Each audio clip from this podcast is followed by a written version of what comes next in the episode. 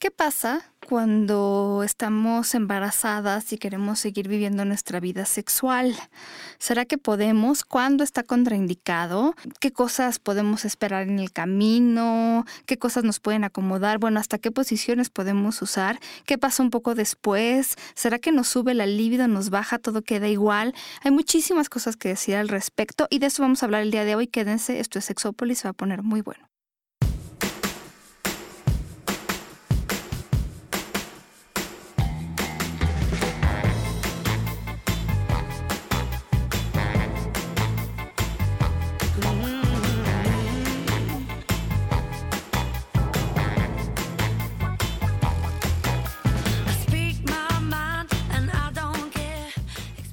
Hola, ¿qué tal? Bienvenidos y bienvenidas a Sexópolis, a este día en que estoy acompañada, este es un día femenino porque el día de hoy Jonathan está tomando un curso y debe de ser un curso muy cochino conociendo a Jonathan. No, no es cierto, seguramente es algo muy interesante. Sí, bueno, le mandamos muchos besos donde esté.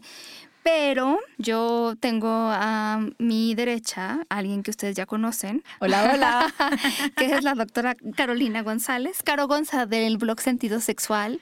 Por aquí doctora ando visitando. sexóloga, que me da mucho gusto que estés por aquí, porque además esto es un tema que nos han pedido mucho. Y pues Jonathan nunca estaba embarazado. Yo tampoco. que yo sepa.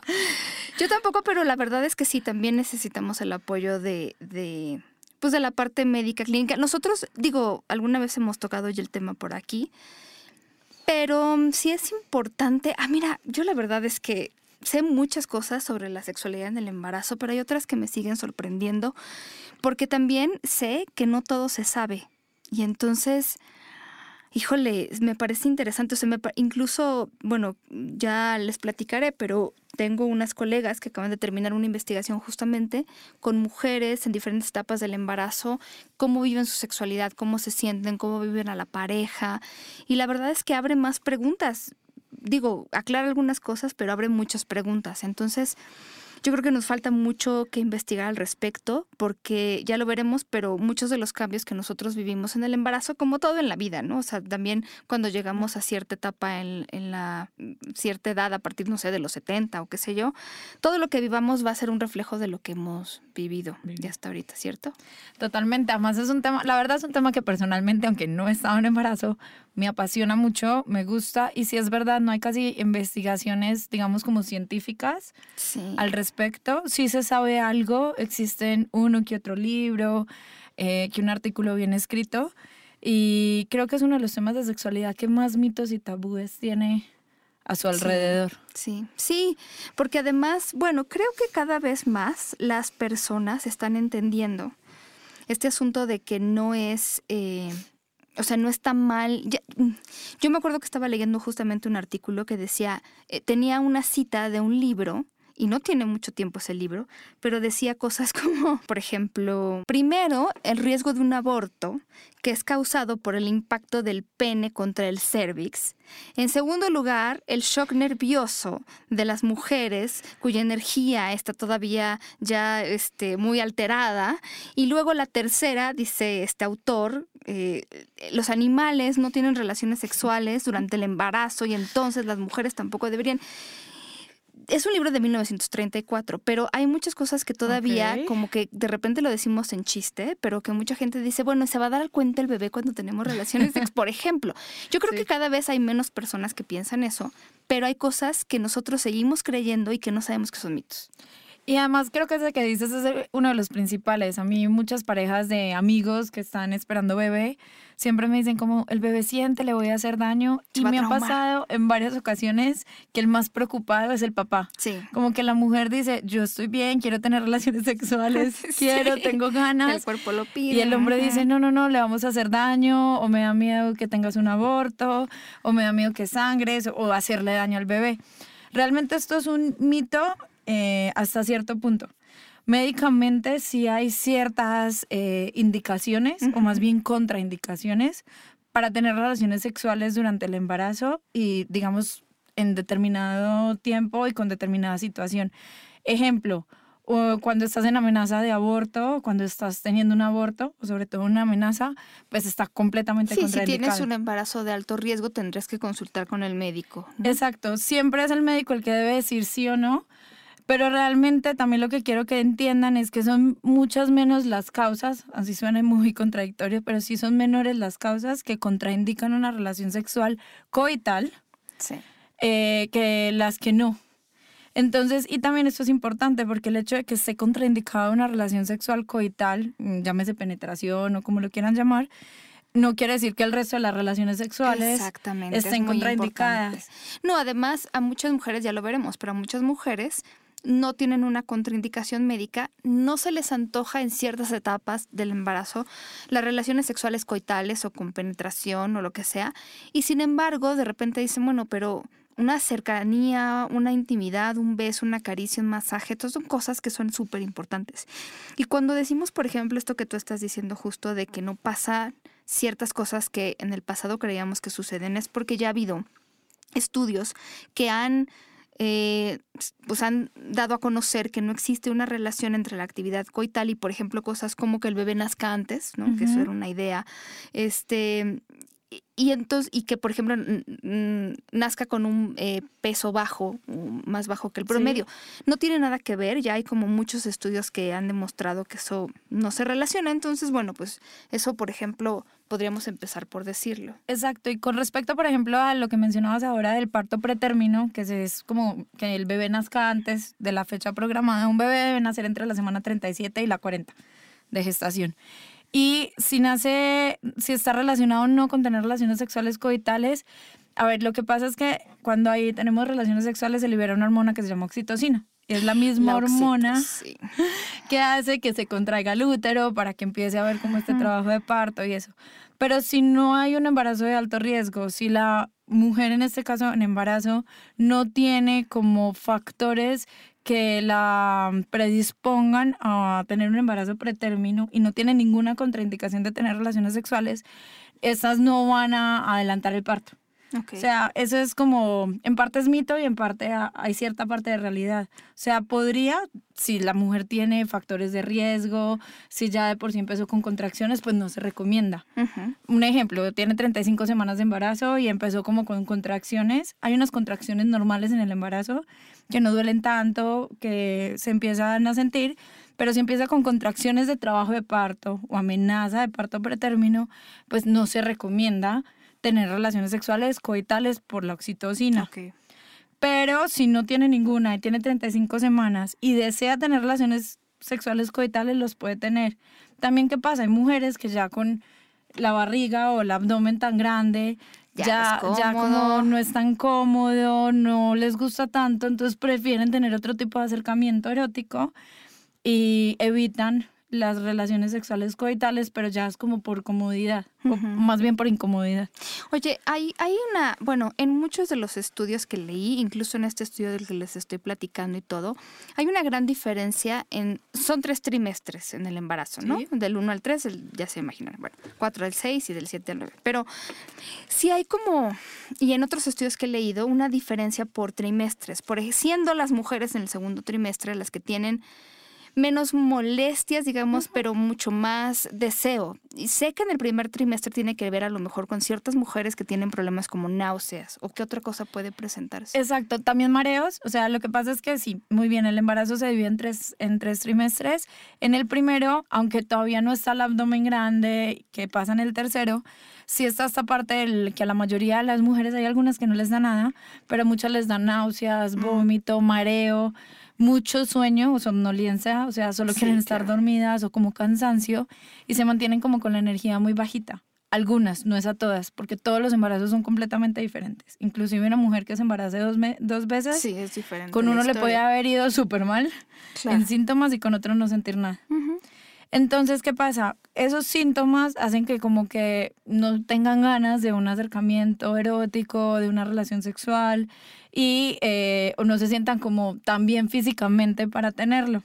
Claro. Cuando se supone que los síntomas, en la mayoría, casi que en el 90% de las mujeres embarazadas, disminuyen o, o se quitan del todo al pasar al segundo semestre, Eh, al pero- segundo Y trimestre. hay, por ejemplo, creo que me habías dicho alguna vez, pero ¿hay alguna situación que haga que aumente el deseo, como el flujo sanguíneo en algún momento? O sea, como que pudiera incrementar o no. Si hay estudios, no para el flujo sanguíneo, pero sí hay estudios eh, que demuestran que el deseo sexual puede estar aumentado, disminuido o igual en el embarazo, pero que inclusive puede cambiarse con el trimestre. Ok, sí, no, en el, me queda claro que, por- y sobre todo, o sea, tanto en autorreportes como en reportes, de, Ujú. o sea, como de contestar encuestas o instrumentos que midan función sexual femenina, satisfacción sexual y todo esto, las mujeres del segundo trimestre son las que mejor les va, ¿no?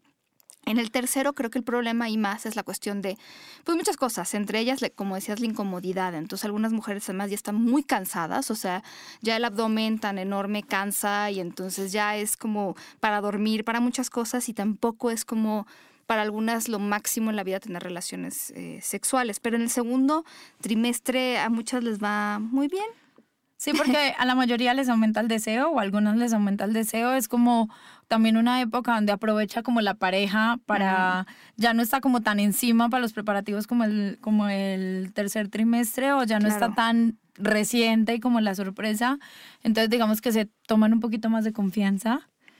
Y ahí es donde muchos hombres dicen, no, yo no quiero tener relaciones sexuales con mi esposa si me lo diga, porque me da miedo hacerle daño Eso al es lo bebé. que yo veía en esto". algunos estudios, que eh, incluso algunos hombres consideran que sus mujeres se ven hermosas durante el embarazo, pero tienen miedo de poder lastimarlas si tienen relaciones sexuales con ellas. Entonces, Y creo que eso es importante aclararlo, aunque ya lo hemos dicho, y es, no se le hace daño al bebé. O sea, desde que no haya una contraindicación médica o de tu ginecólogo o ginecóloga, no va a haber daño, porque el bebé está dentro del útero y fuera de que está dentro del útero, él tiene su saco amniótico, tiene su eso de- líquido. del saco amniótico es muy importante porque me acuerdo que eh, alguna vez preguntaban, por ejemplo, que si, si la posición en la que la mujer está abajo y a lo mejor la pareja arriba, en algún momento podría, este, si rozo con el abdomen o toco, este, va a haber un daño al bebé. Bueno, tiene el saco amniótico que lo protege. Exacto, y además es como si estuviera metido en una alberca. Entonces, simplemente sí, se va a mover, pero, o sea, él se mueve cuando la mamá camina, cuando Claro. la mamá duerme. Entonces, de más que debe sentir las vibraciones y él siente como las vibraciones de la voz, de la respiración de la mamá, pero está metido en un medio acuoso, porque está en, acu- en agua y está protegido, entonces está como acolchonado, por así decirlo. Y además, fuera de eso, está dentro del útero y el útero tiene aparte el cervix y ya después está la vagina, entonces no hay como no hay, no hay por dónde el pene llegue a tocar al bebé, sí, que esa es la preocupación de muchos hombres, ni a llegarle O a ahogarlo o algo así. O sí. ahogarlo. También he encontrado, he encontrado y hay un, hay un instrumento muy famoso en el mundo que mide la función sexual femenina y se ha encontrado, por ejemplo, eso y la capacidad orgásmica también se ha encontrado una diferencia entre el segundo trimestre y el primero y el tercero, donde las mujeres del segundo, claro, estamos hablando de tendencias, o sea, a lo mejor ustedes me dicen, yo en el primero, segundo y tercero estuve perfecto, mis orgasmos iguales, claro, ¿no? Este, no es que tengan algo mal, es que en general son como tendencias que se han encontrado cuando se hacen comparaciones tanto cuantitativas como cualitativas entre estos tres trimestres. Y por ejemplo, algunas, eh, muy pocas investigaciones, fíjate en eso, han evaluado el sexo no coital. O sea, por ejemplo, el uso de la masturbación para llegar al orgasmo, eh, que fíjate que ha, ha habido autores que encuentran que las mujeres, algunas se masturban antes de estar embarazadas, pero que ya llegada la, el embarazo como que ya no se les No antoja o sienten que podrían lastimar al bebé también y entonces ya no lo hacen. Y, eh, y por muchas de las mujeres que, por ejemplo, practicaban sexo oral, la mitad ya no lo hace cuando están embarazadas. Yo creo que el de sexo oral debe ser también por las náuseas, sobre todo en el primer trimestre. Ah, no, bueno, claro. O sea, si lo practican con náuseas, no creo que vayas a tener muchas ganas de hacer sexo oral. Claro, claro. De pronto sí. que te lo hagan, pero no sé Sí. si tengan la energía. Y, es, y también hay que resaltar esto que decías ahora, de- va a depender de cualquier mujer. O sea, primero del embarazo y de las características del embarazo y cómo se esté presentando. También va a depender de la personalidad de la mujer. O sea, hay unas que dicen, yo sé que no pasa nada, yo sé que el que se le hace daño al bebé es un mito, pero yo no quiero tener relaciones sexuales, o sea, me siento más tranquila. También es válido, o sea, todo es válido y no hay como un estándar o, o algo, a- a- o un patrón a seguir. Pero sí es importante hablar de este tema en cuestión de que muchas veces las parejas dejan de tener, así quieran, por estos mitos o por esta desinformación. Ahora, también repetir esto, porque en, en muchas investigaciones lo que se ha notado es que en todas las etapas, las mujeres reportan mayor necesidad de un contacto físico a nivel de apapacho, ¿no? O sea, como de caricias, besos, todas estas cosas. Entonces, el dejar de tener relaciones sexuales no es dejar de intimar, de tocarnos, de estar desnudos juntos, por ejemplo, ¿no? Y ahí yo, le- yo, yo le pongo ejemplo a las parejas embarazadas y les digo, por ejemplo, en caso de parejas heterosexuales, eh, le digo al, al hombre o al amigo o al que me pregunta, le digo, mira, te lo aseguro que para tu esposa en embarazo, un masaje en los pies después de un día No, bueno, de uh, trabajo esto es mejor que un orgasmo. es casi mejor que una relación sexual coital en el sentido de que las mujeres en embarazo presentan lo que en medicina llamamos edemas. Edemas es pies hinchados o manos hinchadas. Entonces llegan a las casas muy cansadas porque los edemas en muchas se, se asientan o se empeoran en las noches. Y con seguridad un masajito de los pies, así como no tiene que terminar en orgasmo, no tiene que terminar una relación de penetración, Sí. pero eso, eso va eh, como alimentar esta intimidad de la pareja. Y hablando de pareja, a mí me parece muy importante porque antes solo se decía que la que estaba en embarazo es la mujer. Y realmente cuando es en pareja decimos que están en embarazo, así la, la mujer pase los procesos, pero es que la pareja hombre en este caso también lleva, Sí, un, un- o sea, también lleva sus, su parte. su parte y también tiene sus adaptaciones. No sé, que se presentó un aborto, entonces ambos perdieron el bebé claro. porque es como la misma ilusión de los dos. Así sí, estoy totalmente de acuerdo. A nivel físico o fisiológico, la que vive la mayoría de los cambios es la mujer. Pero no, no podemos olvidar, o no sé si saben y les cuento, en el hombre, cuando, una mujer, cuando su pareja mujer está en embarazo, el, hay esta transferencia de todas las hormonas del Claro, embarazo. A través de los besos, por ejemplo. A ser. través de los besos, a través como del contacto con la piel. Entonces, eh, cuando muchas veces le dicen al hombre como pareces en embarazo, o tú pare- si la mujer está en embarazo, lo más seguro es que le transmitió esas hormonas y eh, hace síntomas, como si estuviera en embarazo, y eso sí Sí. llega a pasar. Y pasa como en el, no me acuerdo el porcentaje exacto, pero es como alrededor del 30%. Wow. Oye, otra cosa que estaba yo leyendo en algunas investigaciones es que hay un riesgo también con mujeres que tienen infecciones de transmisión sexual cuando están embarazadas, como tricomonas o vaginosis bacteriana. Eh, en este estudio justamente que se hizo de mujeres con presencia de estos organismos de manera como importante, tenían mayor riesgo de tener un, eh, pues como que el bebé naciera antes, ¿no? Un, un bebé prematuro. Sin embargo, las mujeres eh, que no tenían estos y tenían relaciones sexuales frecuentemente no estaba asociada con que naciera el bebé antes. Entonces también aquí la idea, me parece importante decirlo, fíjate, porque alguna vez también había esta pregunta sobre cómo me puedo o me tengo que proteger durante el embarazo eh, para no eh, quedar embarazada. Digo, esa era la pregunta, pues, pero pero sí hay que de- decir que no solo hay que protegernos de eso, o sea, si- sobre todo mm, si no sabemos cómo está el estado de salud de nuestra pareja o no tenemos una pareja como fija, eh, pues hay que seguirse protegiendo contra las infecciones de transmisión sexual, que eso sí puede, pues a lo mejor traer problemas. Y no solamente en parto pretérmino o en que el bebé nazca antes, sino una de las principales, por no decir la más común, causa de amenazas de aborto y de abortos en el primer trimestre. Hablamos de aborto más o menos antes de la semana 20, eh, 20-22. Y eh, una de las principales causas es una infección urinaria, que es muy frecuente en las mujeres, E o una infección vagina- vaginal. Por la cuestión de las hormonas, ¿cierto? Exacto. O una infección de transmisión sexual. Y a las mujeres en embarazo, o por lo menos me sé muy bien el esquema en Colombia, pero sé que aquí también lo hacen, se les hace cada trimestre eh, como todo el panel del- de las infecciones de transmisión sexual. No sé si aquí sea obligatorio o no, pero en Colombia sí se les hace Sería bueno. eh, obligatoriamente, o sea, está como dentro del plan. Y eh, con este fin, porque el que tenga una infección puede hacer que tenga una amenaza de aborto. Y además esto que decías es súper importante, porque muchas veces que hablamos de parejas en embarazo o de mujeres en embarazo, como que en automáticamente pensamos en que es una pareja estable. Claro. Pero si es una mamá que va a ser soltera, si es eh, una pareja homoparental o lo que sea, o sea, cualquier tipo de embarazo o, o de traer hijos al mundo, es importante. Entonces, no podemos obviar, aunque nos hagamos exámenes, aunque todo, si es- no es una pareja estable, si no sabemos los movimientos como esa pareja, sí es importante Sí. cuidarnos. Exactamente. No es como dejar de hacer, dejar de tener relaciones o meternos en miedo, sino tomar precauciones, así como las tomamos antes del embarazo, pues tomarlas durante el embarazo. Sí. Sí.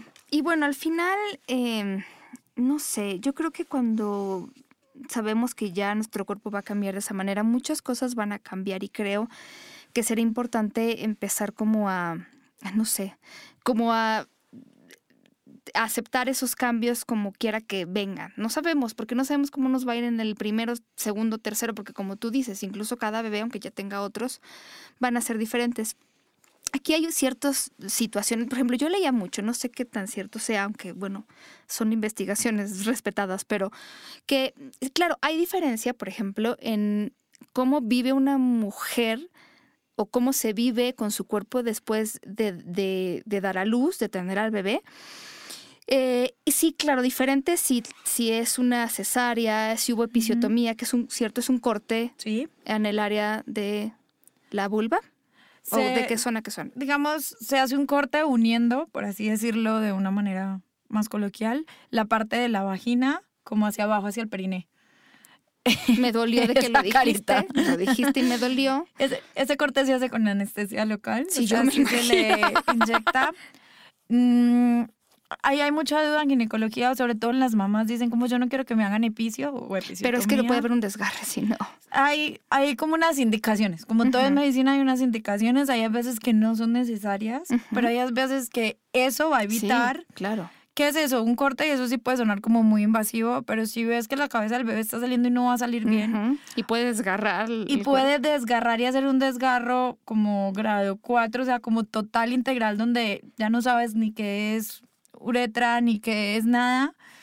Pues ahí sí dices, es mejor un daño controlado, Claro. como una episiotomía, donde ya la puedes suturar Claro. y, y aseguras que, digamos, va a quedar bien suturada, que arriesgarse a un, a un desgarro mayor, a un Claro. daño mayor. O el uso de forceps, que ya gracias a Dios No no, se, se está usa. usando tanto, o ya se dejan para casos muy extremos o en áreas rurales donde no tienes más. También siempre forceps es igual a obligatorio, episiotomía, porque si no, Claro. pues más daño. Sí, ahí por ejemplo, bueno, eh, el punto es ese, o sea, la recuperación es distinta si tienes una cesárea que si tienes un parto con episiotomía que sin episiotomía, sí.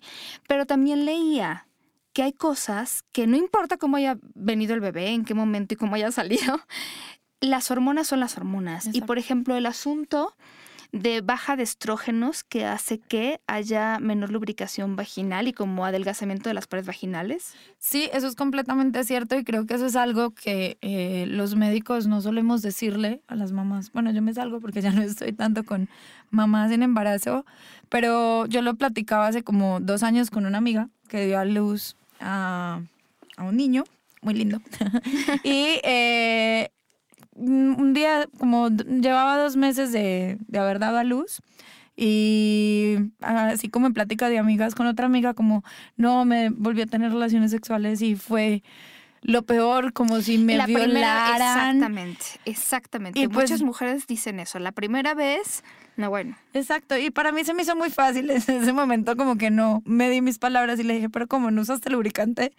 Y me miró y me dijo, pero ¿cómo? ¿Me dijiste? O sea, y yo, pero ¿cómo? Claro. ¿Preguntaste? Pero es que, ¿sabes algo? Yo me imagino, ¿no? Porque ese, eso que estamos describiendo ahorita le pasa a mujeres, por ejemplo, que están entrando en la menopausia, que están en la menopausia.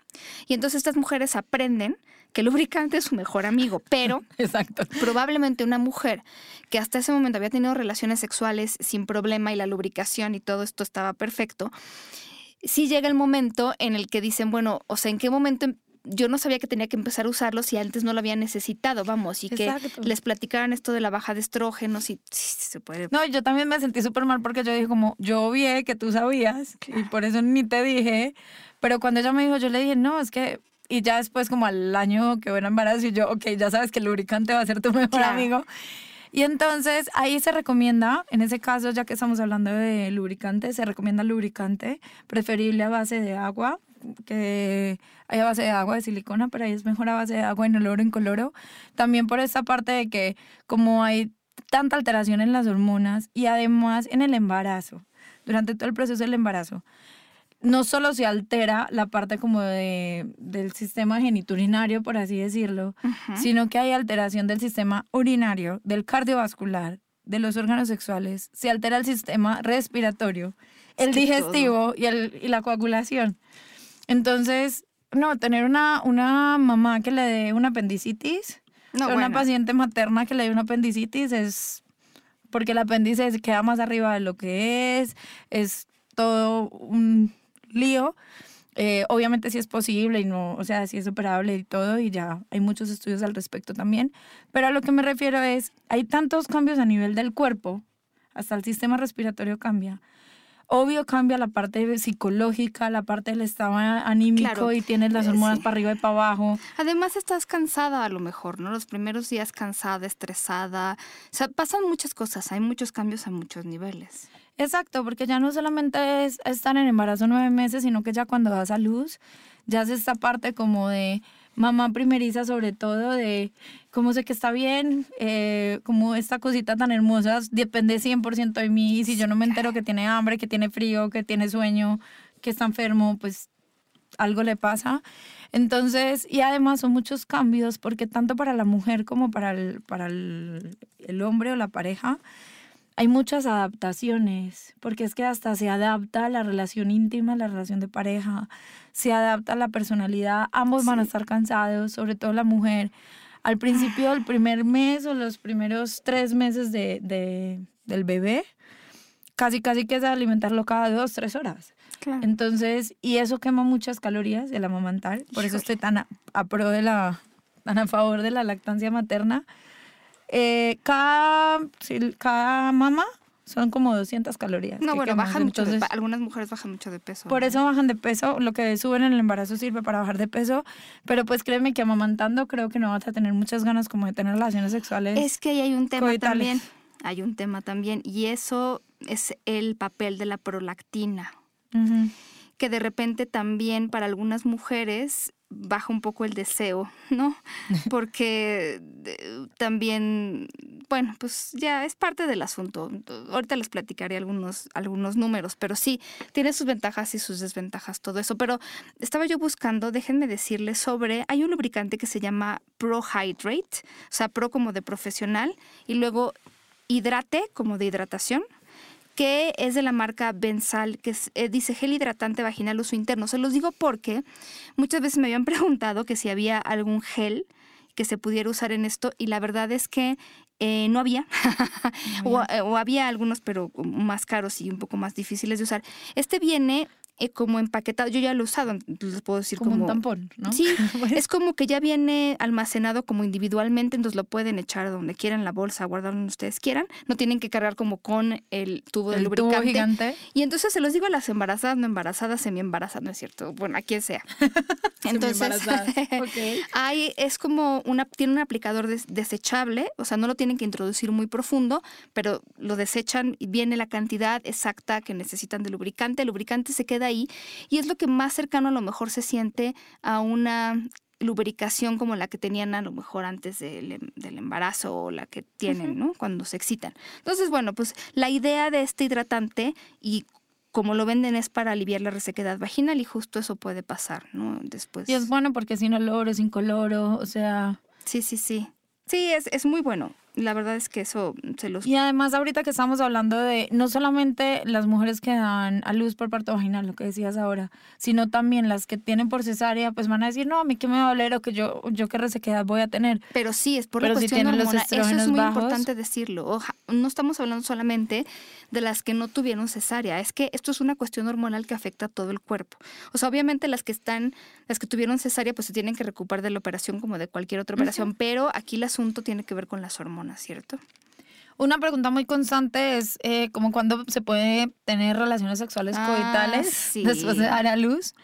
Qué interesante. Mm, dos respuestas. Una es cuando tu ginecólogo o ginecóloga o médico te, te diga que ya puedes, o sea, según tu caso, si ¿No son las seis semanas obligatorias? No, ¿verdad? Depende de cada caso. los 40 días, no, sí debería ser 40 días obligatorio, lo que se conoce en la mayoría de las partes, no sé si aquí como la cuarentena, Sí, ¿ok? Esa sí se debería respetar, creo que a toda costa. Además, porque es un periodo en el que, o sea, estás en otras cosas, estás amamantando, cambiando pañales, tratando de dormir como puedas. Entonces, eh, y sí, ¿y por qué se contraindican médicamente? Porque hay un alto, porque puede haber, el útero está como volviendo a su tamaño más chiquito, el útero crece muchísimo y las relaciones sexuales coitales, o sea, la penetración, puede llevar a sangrados Sí, o a hemorragias. Sobre todo por si no hay lubricación. Bueno, Exacto. Y dijimos que en el, eh, uno de los sistemas que se altera en la mujer en embarazo es la coagulación. Entonces no coagulan tan bien. Entonces, por eso hay que darle tiempo al cuerpo como que vuelva a su estado basal o a su estado previo antes del embarazo. Y entonces por eso se le dan estos 40 días, por todo, por parte hormonal, Pero, ¿y el por todos los sistemas. podría practicarse, porque bueno, claro, con los debidos cuidados y el lubricante, porque el sexo anal ni modo es que... Pero, mm, bueno, no sé, Yo es que, recomendaría mejor que antes de los 40 días, al menos no. pero sí tocamientos, por ejemplo, puede haber, No, porque también sí, volvemos a lo mismo, ¿no? De que no puede haber nada y entonces ya no te toco, pero ¿qué pasa, no? O sea, también es importante el abrazo, el beso. Puede haber sexo oral, puede haber masturbación en pareja, pues o caricias en órganos sexuales en pareja. Eso sí. Y, eso sí haber. El sexo oral a mí, el sexo anal antes de los 40 días a mí mejor, Mejor. prefiero evitarlo. Ok. Mira, aquí en este estudio inglés que entrevistaron a 1.118 parejas, encontró que el promedio de días que esperaban después del el asunto del nacimiento para volver a tener relaciones sexuales, en promedio fue 58 días. El 94% dijo que estaban satisfechos y satisfechas con sus vidas sexuales después de- del embarazo. Interesante. El 57% dijo que eh, pues el bebé ha- había mejorado las cosas, ahorita les explico por qué. Cuatro de cada cinco de los que participaron dijeron que en este momento se como que centraban más en la calidad de las relaciones sexuales que en la cantidad, una cosa que es muy interesante. Demasiado interesante. Dos tercios prefieren el cuerpo de su pareja después de, de que hay- dio a luz y de que estuvo embarazada. Eh, 44% de las mujeres dijeron estar preocupadas de que sus parejas no las encontraran atractivas después Lo del contrario. embarazo. Ujú. El 14% de las mujeres decía que se sentían completamente en confianza a nivel sexual. Y, y bueno, pues es que aquí, aquí es donde viene el asunto de toda la vida. Algo que te cambia, ahora sí que la vida, justamente, algo que te cambia la vida para siempre, como es haberte embarazado, ser papá o ser mamá, puede ser, o sea, puede tomar un rumbo positivo o negativo y creo que mucho va a depender de nosotros. Porque puede ser el pretexto para que nunca más volvamos a tocarnos o puede ser el pretexto para que descubramos cosas nuevas. Pasa siempre. O sea, pasa, es que tuve una cirugía y entonces no podíamos tener relaciones sexuales y resulta que descubrí que la rodilla me es súper excitante cuando mi pareja la toca y desde entonces estamos felices con la rodilla. Exacto. Y ahora ya descubrimos otras partes del cuerpo. O, les digo, puede ser pretexto para no tocarnos. Yo creo que sí, puede ser un arma a su favor o en contra. Y además creo que es una gran oportunidad también como para desgenitalizar la sexualidad. Sí. O sea, como no centrar, desgenitalizar sexualidad es no centrar como todo lo que se relaciona con las relaciones sexuales en un pene o en una vulva o en una vagina, sino como ir más allá. O sea, tenemos el órgano más grande o más extenso de nuestro cuerpo es la piel. Y lo más importante para toda esta parte de los estímulos Claro. sexuales son los órganos de los sentidos. Y pues, y además también el órgano más importante en el sexo es el cerebro. Entonces no necesitamos, así acabemos de dar a luz o llevemos 50 días después de dar a luz, la creatividad, las fantasías, el compartir cosas en pareja, momentos íntimos en pareja. Y eso está muy interesante el estudio, que es más importante la calidad. Puede que ya no tengamos las tres horas que teníamos antes, pero nos damos calidad en 30 minutos. Por supuesto. No, es que de verdad no tienen una idea de los testimonios que yo leí. Por ejemplo, bueno, esto se los vamos a repetir muchas veces. Ténganse paciencia. Esto que yo decía de las mamás que amamantan y la oxitocina y la prolactina y entonces les baja la libido. Y sí, hay algunos estudios que muestran que las mujeres que amamantan se tardan un poquito más en regresar a su vida sexual en el sentido del deseo sexual, pero digamos en promedio, obviamente hay casos individuales, pero eso no significa que no deban hacerlo, ¿no? Ya decía Caro que tenía sus múltiples ventajas, me parece súper ventajoso. eh, quemar calorías, por ejemplo. Pero además es como un vínculo lindo con el bebé, ¿no? O sea, ah, por cierto, ahorita, ahorita encuentro el estudio, pero también les quiero decir, porque sí, seguro en otros programas no se los van a decir. Hay un buen porcentaje de mujeres que amamantando se excita. Yo quiero decirles que no pasa nada. O sea, es una reacción completamente natural del cuerpo. No significa que quieran algo con el bebé que no tiene nada que ver con ser mamá. O sea, a ver, Se llama oxitocina. es una cuestión muy natural que le pasa a muchas mujeres. Eh, en lo absoluto se sientan mal, porque creo que ese tipo de cosas son de las que no se hablan, ¿no? Y, y que muchas mujeres no van a decirle a nadie, oye, me excité amamantando a mi bebé. Sí, porque se van a sentir mal, se van a sentir culpables y es Sí. algo que mm, nadie te dice o suele, solemos no decirlo. Y sí es muy importante aclararlo y que lo sepas, porque no quiere decir que tú te estés excitando porque quieras tener algo erótico con Sí. tu hijo, sino que es a raíz de este vínculo, o sea, porque pasan varias cosas. Primero hay esta vinculación tan necesaria para el bebé, tan necesaria también para ti. Aparte de que con la leche materna le estás pasando muchísimas defensas, y todas las ventajas que tiene pues la leche materna, pero sobre todo en ti está- se están liberando hormonas. Primero para producir la leche, segundo se está haciendo como la contracción y todo eso, entonces se libera oxitocina, entonces la oxitocina la liberamos cuando tenemos un orgasmo. Sí. Entonces, al amamantar también se libera oxitocina. Entonces, es- esa sensación de excitación, si la quieres ver más o te sirve mejor verla como una, como una situación de placer, o sea, que te da placer, creo que la puedes ver por ese Sí. lado y, y baja mucho más la ansiedad, porque es eso, o sea, es como placentero y te puede llegar a excitar, pero no es de este lado morboso, sí, por ponerle muy así. diferente, claro, por supuesto.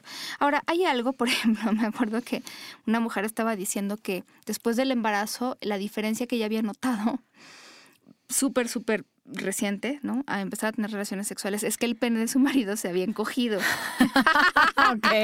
entendiendo más bien que su cuerpo había cambiado a, a nivel de piso pélvico, este, vagina, ¿cierto? ¿Esto puede pasar? Si el piso pélvico sufre grandes cambios o, o no tiene que ser tan grandes, pueden ser sutiles. Y ahí es donde les digo que es súper importante.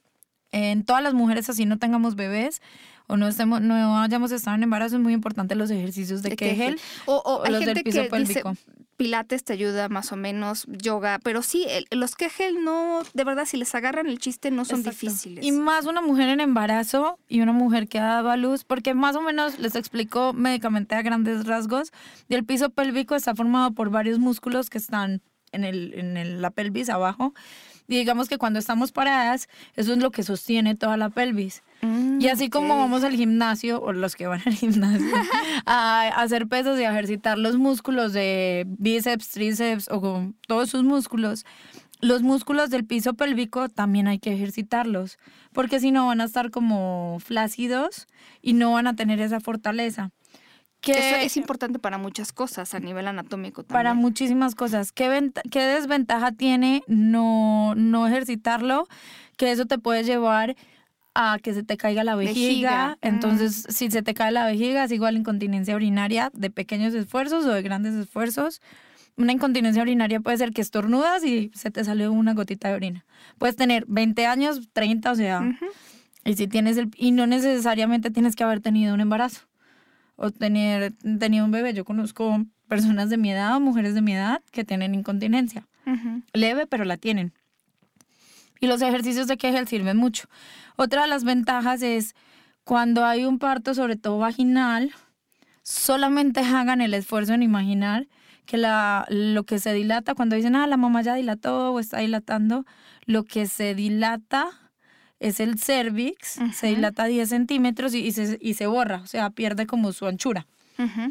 Pero obviamente por la vagina cupo un bebé entero. Entonces la vagina es un espacio virtual, pero pues sufrió muchos cambios y al sufrir todo ese cambio, todos esos músculos pues quedan como molidos, Claro. cansados, flácidos y más si no estaban ejercitados previamente. Mm. Entonces ahí no se pongan tristes si no los ejercitaron No. previo al embarazo. Claro. Nunca es tarde para empezar los ejercicios de Kegel. Son muy fáciles, son contracciones del músculo pubocoexigio. ¿Cómo sabes cuál es el músculo? Vas a orinar, Ujú. paras la orina.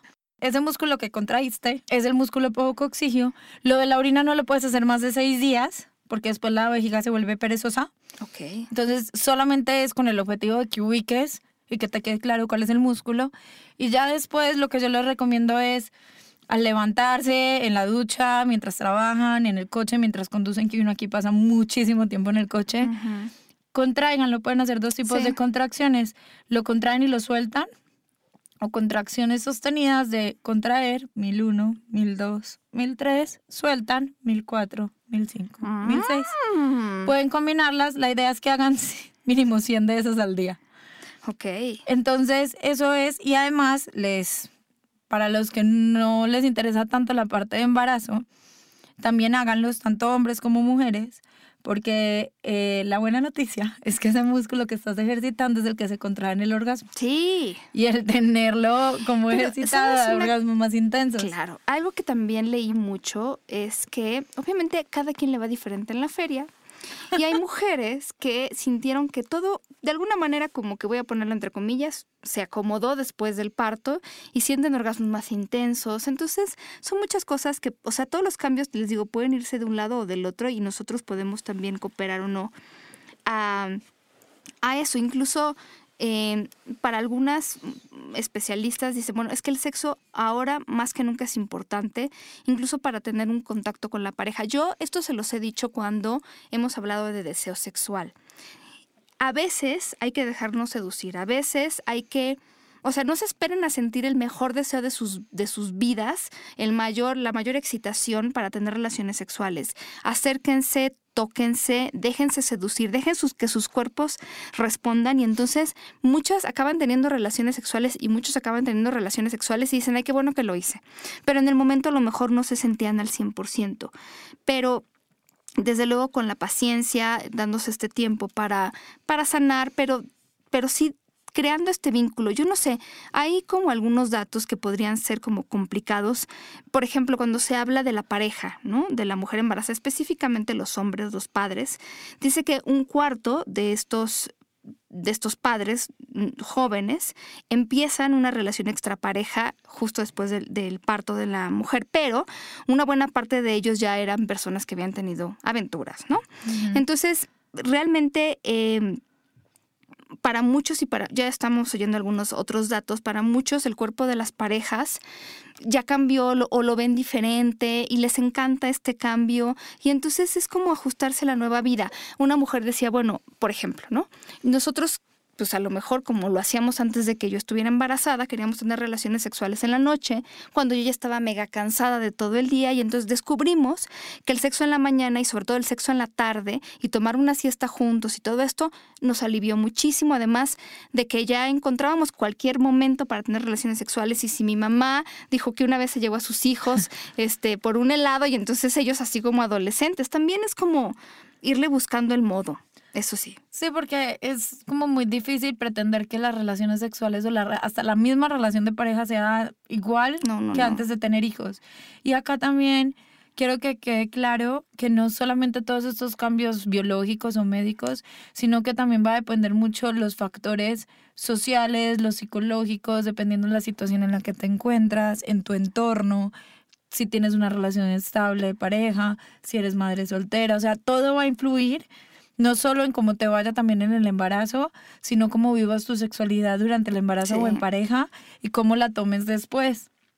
Sí, en esta investigación que se hizo en México que yo les platicaba al principio, había una relación como muy obvia entre cómo me siento yo con mi cuerpo, cómo voy aceptando estos cambios durante el embarazo, por ejemplo, y cómo me voy sintiendo en las relaciones sexuales. O sea, las mujeres que estaban mucho más positivas a estos cambios y como a aceptar y tenerle paciencia al cuerpo, porque muchas veces de verdad es eso, ¿no?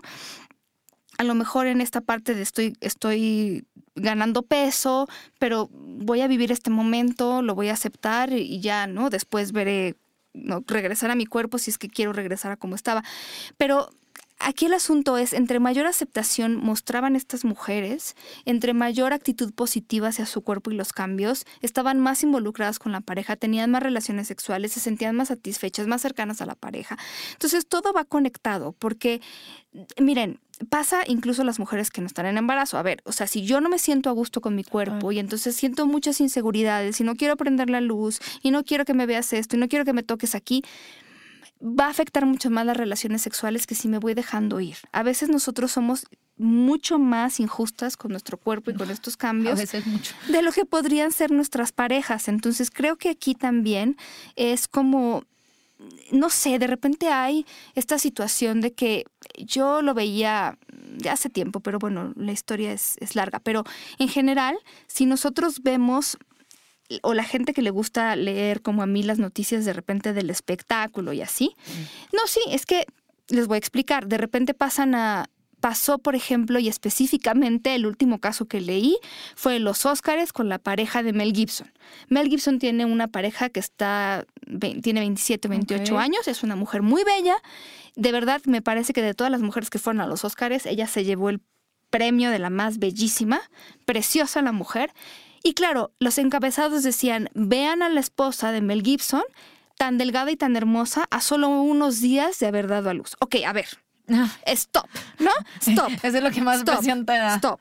Y entonces la mujer que está en su casa, ¿no? Con su pancita, leyendo eso, o cualquiera, cualquiera de nosotros en ese caso que tenemos pancita, estamos diciendo que, o sea, a ver, me voy a alucinar. Esta mujer que acaba de, de parir está perfecta, como dicen aquí los fotógrafos y los reporteros, y yo estoy terrible. Paren, ¿no? O sea, paren porque cada cuerpo es diferente. La edad es diferente. O sea, de veras no, y es lo mismo embarazarse a los 20, a los Ella- 30, a los ella vive y 40. come de eso. luego Ella era modelo, sabrá, tendrá a lo mejor un nutriólogo o a lo mejor no tiene nada, pero, pero mm, le regresó muy rápido el cuerpo a su estado natural o previo al embarazo. No se traumen y no, o sea, quieres cambiar tu cuerpo, hazlo, pregunta al nutriólogo, pregun- haz ejercicio busca un entrenador, el médico que te diga en qué momento puedes hacerlo y cómo puedes hacerlo, pero no se empiecen a traumar, porque lo que quiero decir es esta presión Pues que hay sobre las mujeres, ¿no? De regresar al cuerpo y de prácticamente que pareciera que nunca han tenido un bebé, es una cosa impresionante y, y la presión para unas, para las mujeres que lo logran, pues qué bueno, y para las que no, bueno, es terrible. Y es que la verdad a mí me cuesta entender cómo en la sociedad, y me incluyo, pretendemos que una mujer que se murió nueve meses, Claro. o sea, un bebé que creció nueve meses, pero también nueve meses para la mujer está, o sea, por algo son nueve meses, no solo porque el bebé necesita desarrollarse, sino también porque necesitas preparación psicológica por todos los cambios que tiene tu cuerpo, por todo. Queremos que en un mes o dos meses esté normal o, en- o con el mismo peso que tenía con No. los que se demoró nueve meses Pero en además, aumentar. O sea, yo, no por me cabe en la ejemplo, cabeza. leía que esto te preguntaba de lo de la pelvis y el piso pélvico y los músculos y todos estos cambios, porque eso también toma el tiempo regresar. O sea, incluso aunque perdieras el peso, ponerte la ropa que te ponías antes del embarazo, Total. va a te- tomarte un tiempo por este estos cambios que, que surgieron por todo lo natural para preparar al cuerpo para el parto, por las hormonas, qué sé yo. Entonces, paren eso porque eh, la cosa con presionarte, o sea, yo no digo que no regresen, si ustedes quieren a como se veían antes o, o más delgadas o como quieran Como verse. quieran. La cosa es la presión. El problema es presionarte porque entonces en la medida en la que tú sientas que debes verte de una manera pero no te estás viendo, hay poca aceptación del cuerpo y todo eso desencadena cosas más negativas. Yo diría que ahí la clave, o para mí en lo personal, creo que ahí la clave es date tu tiempo. O sea, no es el tiempo de tu pareja solamente, Sí. que sí es importante, no es el tiempo de la sociedad allá afuera, es tu tiempo. Van a haber mujeres que en su tiempo necesiten un mes, ¿ok? Válido. Van a ver que otras necesitan un año, X tiempo. O sea, lo importante es que sea tuyo y no porque la gente te lo diga. Claro. Sí, hay mujeres que dicen, no, me engordé mucho. Y además también hay unas que sí aumentan mucho de peso, otras que no tanto, otras que aumentan y lo bajan muy rápido, otras que no. Todo depende y todos los cuerpos van a responder diferente. Y hay unas que también se sienten culpables porque amamantar, por un lado, da mucha sed, por el otro lado, da mucha hambre, porque Claro, imagínate, para calorías. amamantar te estás deshidratando casi, casi, porque Claro. es- tienes un bebé que está, que, que está dependiendo de ti, que lo estás alimentando tú, y pues imagínate todo lo que necesitas para producir leche. Entonces, hay mamás que producen muy poca leche, tienen que tomar mucha, mucha agua, ok. Tú las ves con el bebé en un brazo, el termo en el otro tomando agua o tomando líquido, y hay unas que dicen, es que me siguen dando antojos o me siguen dando hambre. Pues claro, estás quemando calorías a lo loco, no estás durmiendo. Claro. Y entonces, ¿cómo pretendes hacer dieta? Yo tengo una amiga que, Sí, que cuando queremos dio a luz hacerlo decía todo, como, ¿no? yo quiero hacer dieta, pero no ahora. Voy a esperar que mi bebé crezca más Y cuando yo me sienta y a mi tiempo, a mi ritmo, lo hago. Por supuesto. Creo Sí. que esa es la clave, el tiempo. Sí, porque tenemos que hacer todo, ¿no? O sea, amamantar, cuidar, ser muy buenas madres y bajar de peso y hacer, bueno, Y tienes tres meses para volver a empezar a trabajar. Sí, sí, yo creo que paciencia en todo eso. O sea, también lo que decía, regresar a las relaciones sexuales o tenerlas conforme nos vayamos sintiendo a gusto, pero sí como muy puntuales eh, recordar que no se trata solamente del coito. O sea, las relaciones sexuales, la cercanía, la intimidad, no solo tienen que ver con la penetración, tiene que ver con muchas otras cosas. Los besos, yo creo que Y los que- besos ahí. Exacto. ¿Qué tal los besos? No. Pero fíjate, cómo de repente, em, si yo hago esta pausa en la comunicación con mi pareja, ¿no? Y si yo no le expreso, oye, me estoy sintiendo de esta manera, siento a lo mejor que, que mi cuerpo me siento de esta manera, ¿cómo sientes tú? ¿Cómo le podemos hacer? ¿Qué querrías tú? Yo quiero esto. Si, si paramos la comunicación, el contacto y todo lo demás, recuperarlo va a ser más difícil. Eso sí, para que vean, recuperar va a estar muy difícil, porque entonces ponle pausa de un año, dos años y de verdad no es tan fácil recuperar toda esta intimidad porque además se quedan ahí mezcladas sentimientos a lo mejor pues de molestia, de resentimiento, son muchas cosas. Total, y también pienso que así suene como muy fácil y no sea tan fácil, también estaría bien flexibilizarnos un poco en qué sentido. En el sentido de no esperar a que sean iguales a antes de cuando tuvimos a los bebés. Lo que tú decías ahora, puede que antes del embarazo nos gustaba tener relaciones sexuales en sitios públicos y ya no, ya nos gustas en la cama, pero lo disfrutamos, pasamos rico, eh, es igual de excitante o de placentero, lo que sea. También flexibilizarnos, aceptar que vaya cambiando nuestra vida sexual en pareja o a nivel individual también, pero así como ya vamos encontrando cosas que de pronto no nos gusten, ir encontrando cosas que sí, sí- que sí nos gusten, porque yo pienso que ahí la vida sexual no es estática, o sea, ahí realmente no es estática, tú vas descubriendo y ahí es lo importante de ir descubriendo individualmente y en pareja. Oye, antes de que se me olvide, porque yo sé que, por ejemplo, una posición, la posición famosísima del misionero, en la que el hombre está arriba, para algunas mujeres y hombres ya no, no resulta tan cómoda, muchos la abandonan, pero eh, ¿qué posiciones podría haber? Por ejemplo, esta posición de la cucharita. ¿no? Sí, en donde más- hay una penetración por detrás y como que si estuvieran abrazándose, no sé si la conocen, pero Sí. bueno, búsquenla, si no, porque no está Jonathan para describir las posiciones, pero Es que cómo se describe, cómo la describiría Jonathan. Pero bueno, están acostados de ambas partes de costado, ¿no? Sobre un brazo. Y entonces, eh, en este caso, si hay un hombre, o quien está penetrando está por detrás de la mujer que está embarazada. Y entonces, el abdomen me parece que a lo mejor es para algunas más cómoda esta posición. Sí, y ahí sí pueden decir como y hay un lado más recomendado que el otro. En el caso de las mujeres en embarazo, siempre que se van a acostar de lado, se sugiere que se acuesten en de lado, pero sobre el costado izquierdo. Ok. ¿Por qué? Eh, sí tiene su explicación médica en el sentido que les llega más flujo al bebé. Mm, No pasa nada si lo hacen del lado derecho, pero Claro. si dicen como, ay, de pronto, ¿Cuál sería mejor? Exacto, esa podría ser más recomendable. Es una posición que es muy adecuada para el embarazo, precisamente por lo que decía, sobre todo en el primer trimestre, en el, ter- en el tercer, Tercer trim- trimestre, porque eh, la barriga está como libre y la penetración está por detrás, pues el hombre está penetrando por detrás de la mujer, entonces ahí como que no hay como tanto contacto con el abdomen, por así decirlo. Esa es una recomendable. Y la otra son posiciones donde la mujer tenga el control. Ok. ¿Podría estar, por ejemplo, arriba? Arriba es otra, de pronto puede, es otra que se recomienda, pero de pronto puede ser un poco cansado para la mujer estar como siempre arriba. Pero ahí es bueno porque ya lleva el control, entonces ella lleva el ritmo. Por eso yo la que más recomiendo es como la de lado o la, o la de cucharita, esa es una.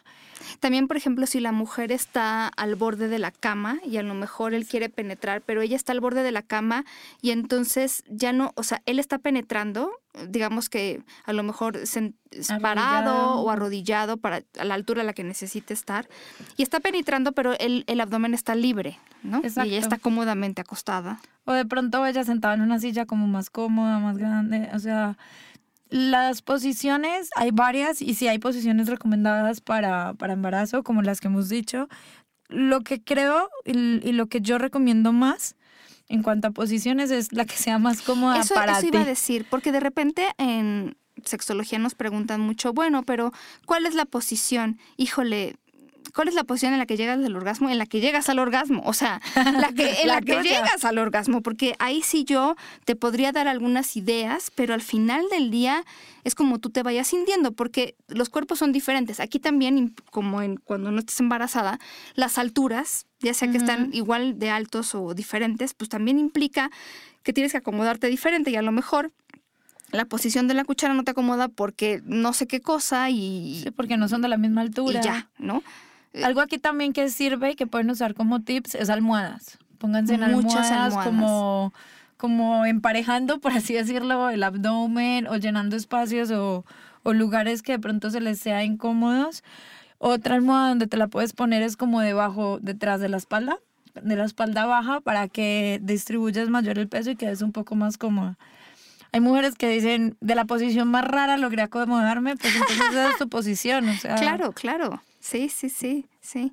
Sí, y como tú decías, bueno, también me imagino que incluso ya encontré una posición muy cómoda como yo estoy arriba.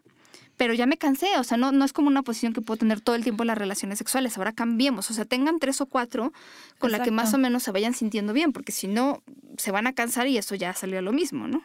Exacto. Al final, y creo que también obviamente van a estar cambiando conforme vaya creciendo eso, porque, uh, Es que hay unas mujeres que ni, siquiera, ni siquiera se les nota el embarazo. O sea, a mi cuñada se le vino a notar el embarazo, y eso que digo, fue parto pretérmino.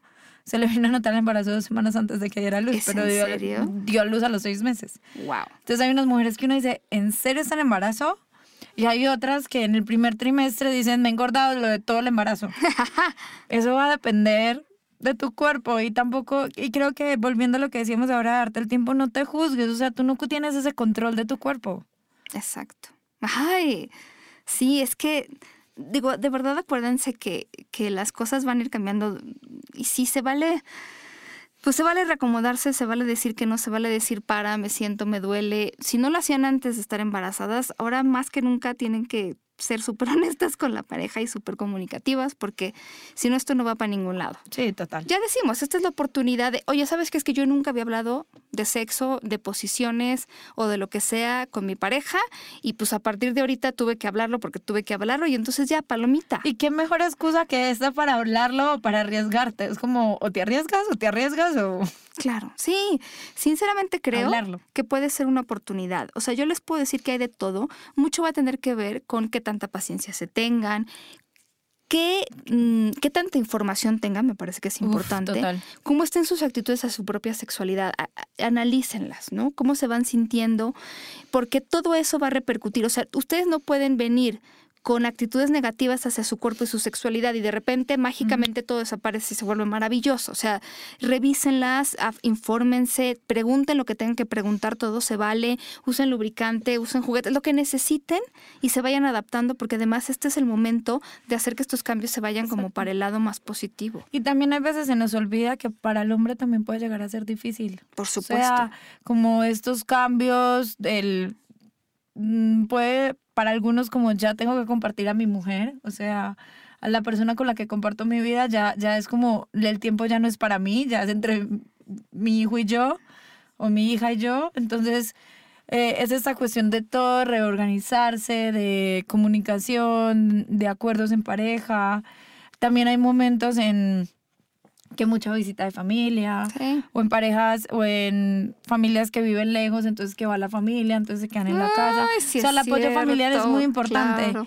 Pero también todo eso necesita un acomodo, porque entonces si estás solo, porque estás solo y no tienes quien te ayude, y si no es en familia, pero entonces atender las visitas. Y yo, por ejemplo, soy de una filosofía, yo no tengo bebés, pero cuando voy a visitar amigas que han tenido bebés, no voy de visita. Voy, es, si hay que dar tetero, dar tetero, si hay que cambiar pañal, Claro. a cambiar pañal. Sí, por favor, no estorben. Y pregunten, o sea, porque muchas veces, es que muchas veces no preguntamos. Y si es no, reciban ese no con, con la mayor honestidad y, y, y, y, en- y tratar de entender esa parte. Sé que hay veces no es fácil, pero eso es importante saberlo y también no dejar de lado el, el sentimiento del hombre. Se puede sentir rechazado, se puede sentir diferente en- cuando sobre todo son papás primerizos. Sí. Porque claro, también toda la atención está en la mujer, en los Ujú, cambios de la claro. mujer. Y no, y, y pobrecita ella que le toca, pero él también. fuera de que tiene que seguir Sí. trabajando, de que tiene la esposa, de que está preocupado, los hombres se tragan, algunos, no quiero generalizar, pero llegan como a tragarse más estos sentimientos de cómo o se desahogan con ciertos amigos, por así decirlo, pero suelen a, tienden a, a, a manejarlo más solos o Claro. para sus adentros. Entonces también es importante tener esto Expresen, en, en cuenta. Oye, estaba viendo tu blog, sentidosexual.com, que tiene además un artículo de la semana que son siete mitos sobre la sexualidad femenina y una foto hermosa con este pensamiento de es una locura odiar a todas las rosas solo porque una te pinchó.